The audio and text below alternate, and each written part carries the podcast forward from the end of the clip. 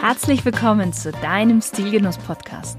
Der erste Podcast im deutschsprachigen Raum, der sich mit den Stilfragen des modernen Mannes beschäftigt.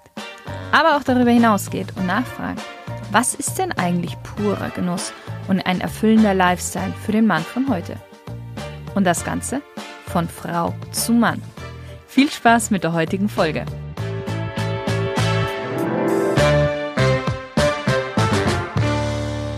Hallo, liebe Stilgenusshörer.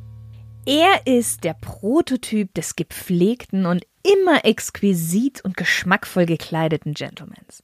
Seine perfekte Eigeninszenierung ist Kult. Wäre er nicht gewesen, würde die Geschichte der Herrenmode heute ganz anders aussehen. Denn was wir heute als komplett normal ansehen, wie geputzte Zähne, saubere Fingernägel, ein tägliches Bad und frische Unterwäsche, brachte er erst so wirklich in Mode. Wir sprechen heute über Bew Brummel, der erste Dandy, den die Welt gesehen hat. Und ich weiß, jeder hat den Begriff Dandy schon mal gehört oder auch selbst verwendet. Tatsächlich wissen aber die wenigsten über seine eigentliche Entstehung Bescheid und dass die mit Bew Brummel beginnt. Man muss jetzt fairerweise sagen, dass es immer wieder Persönlichkeiten gegeben hat, angefangen von der griechischen und römischen Antike über die höfischen Ritter und Troubadours bis zur italienischen Renaissance, die ihr Leben der Kunst, der Eleganz und der Ästhetik verschrieben hatten. Aber keiner brachte es so auf den Punkt und auch auf so einen hohen Grad wie Brummel. Begünstigt hat das Ganze auch, dass im 19. Jahrhundert in Europa die Gesellschaft anfing, sich langsam von seinen strengen Gesellschaftsschichten etwas zu distanzieren. Aber da kommen wir gleich noch darauf zu sprechen. Und Bew Brummel war einfach zur richtigen Zeit am richtigen Ort. George Brian Brummel, so hieß er nämlich eigentlich, wurde 1778 in eine englische Mittelklassefamilie geboren. Sein Vater war Politiker und der besaß die Ambition, seinem Sohn einen gesellschaftlichen Aufstieg zu ermöglichen.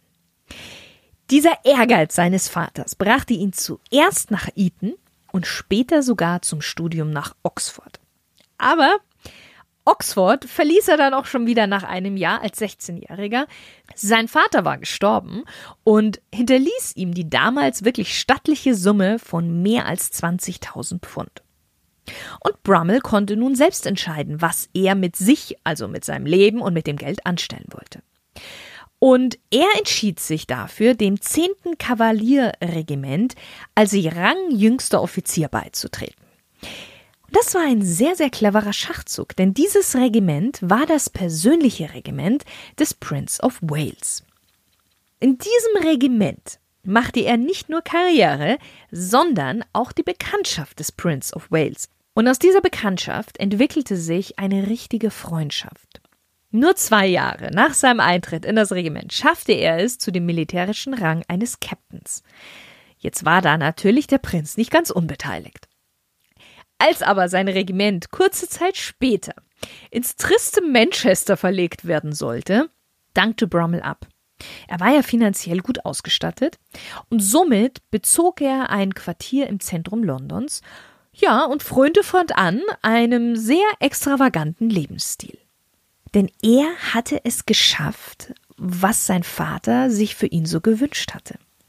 Durch die Freundschaft zu dem Prince of Wales erhielt er Zutritt zu den allerhöchsten Kreisen der Gesellschaft. Und diese Gesellschaft beeindruckte er immens durch sein Auftreten. Brummel kultivierte seine Kleidung, sein Auftreten, die Körperpflege und auch sein Wortwitz. Und in einer Zeit, in der die Herren der adligen Kreise sich noch ganz nach der höfischen Mode der Franzosen kleideten, propagierte Brummel auf einmal die neue Schlichtheit. Du musst dir das so vorstellen, bis zum Ende des 18. Jahrhunderts war es für den Mann von Stand üblich, sich besonders auffällig glitzernd, üppig auszustaffieren. Man trug Hosen bis zum Knie mit Kniespangen, auffällige Westen mit diamantbesetzten Frack- und Westenknöpfe. Man hatte feine Halbschuhe an mit glitzernden Schuhspangen. Und zudem war man dann noch schwer parfümiert und Perücke war gang und gäbe. Und jetzt erscheint Brummel völlig ungepudert, unparfümiert und ohne Perücke. Aber das Ganze nicht nachlässig, ganz im Gegenteil. Seine geradezu pingelige Auffassung von sauberen Zähnen, makelloser Rasur, eines täglichen Bades, das alles fand sehr schnell viele Nachahmer. Man kann sogar davon sprechen, dass er Hygiene oder diesen Standard an Hygiene, wie wir ihn heute verstehen, richtig populär gemacht hat. Und jetzt kannst du dir auch vorstellen, warum er den Spitznamen Bew bekommen hat. Beim Körper hört aber seine Hingabe nicht auf. Zu jedem Anlass die passende Kleidung zu tragen, das erhob Bew Brummel zum Lebenszweck. Seinen eigenen Angaben zufolge benötigte er fünf Stunden, um sich anzuziehen. Alles war natürlich immer frisch gewaschen und in bester Form. Er trug, und das war absolut untypisch für diese Zeit, einen modernen Herrenanzug. Und dieser bestand aus einer langen Hose, also nicht mehr die Hosen bis zum Knie, und einem passenden, schlichten, eleganten Jackett. Dazu geschnürte Herrenstiefeletten die mit Champagner spiegelblank geputzt waren. Und ja, du hast richtig gehört, mit Champagner. Er schwor darauf, das war sein Rat für jeden. Was natürlich jetzt nicht fehlen durfte, war sein berühmtes blütenweißes Halstuch, für dessen Binden er wirklich manchmal Stunden gebraucht hat. Übrigens, der Vorläufer der Krawatte, du kannst dich bestimmt daran erinnern, in meiner Folge über die Krawatten, und da habe ich auch über Bew Brummel gesprochen. Jetzt abgesehen davon, dass er sehr großen Wert auf ein gepflegtes Erscheinungsbild gelegt hat, kombinierte er dies dann auch noch mit den perfekten Manieren eines Gentleman. Brummels neuer, strenger, wenn auch sehr zeitaufwendiger Kleidungsstil, sein besonders guter Geschmack, seine Eloquenz und Höflichkeit machten ihn bei der High Society ja bald zum einflussreichen Trendsetter, zur Stilikone, hundertfach kopiert und nachgeahmt. Er war quasi ein früher Vorläufer der heutigen Celebrities, die einfach nur berühmt sind für ihr Berühmtsein, ohne dabei wirklich einer ernsthaften Beschäftigung nachzugehen, weil das hat er nicht getan. Weil du musst dir auch vorstellen, wenn er fünf Stunden allein fürs Anziehen gebraucht hat, da konnte er natürlich auch nicht noch dazu arbeiten. Jetzt zu einem richtigen Celebrity gehört natürlich auch ähm, unglaubliche Anekdoten und Klatsch. Und wenn du gedacht hast, dass jetzt das Putzen der Schuhe mit Champagner schon alles gewesen war, dann darfst du jetzt aufhorchen. Angeblich ließ er sich seine Handschuhe stets von zwei verschiedenen Fabrikanten anfertigen. Der eine war nur für die Daumen zuständig und der andere für die restlichen Finger. Und auch bei seinen Haaren verließ er sich jetzt nicht nur auf einen Friseur. Nein, er ging insgesamt zu dreien. Einer war für die Stirnpartie verantwortlich, ein anderer für die Seiten und der dritte für den Hinterkopf. Wie es so oft ist bei den Celebrities und einem rasanten Aufstieg folgt natürlich auch immer ein tiefer Fall. Und so auch bei Bew Brummel und der sollte wirklich tief fallen.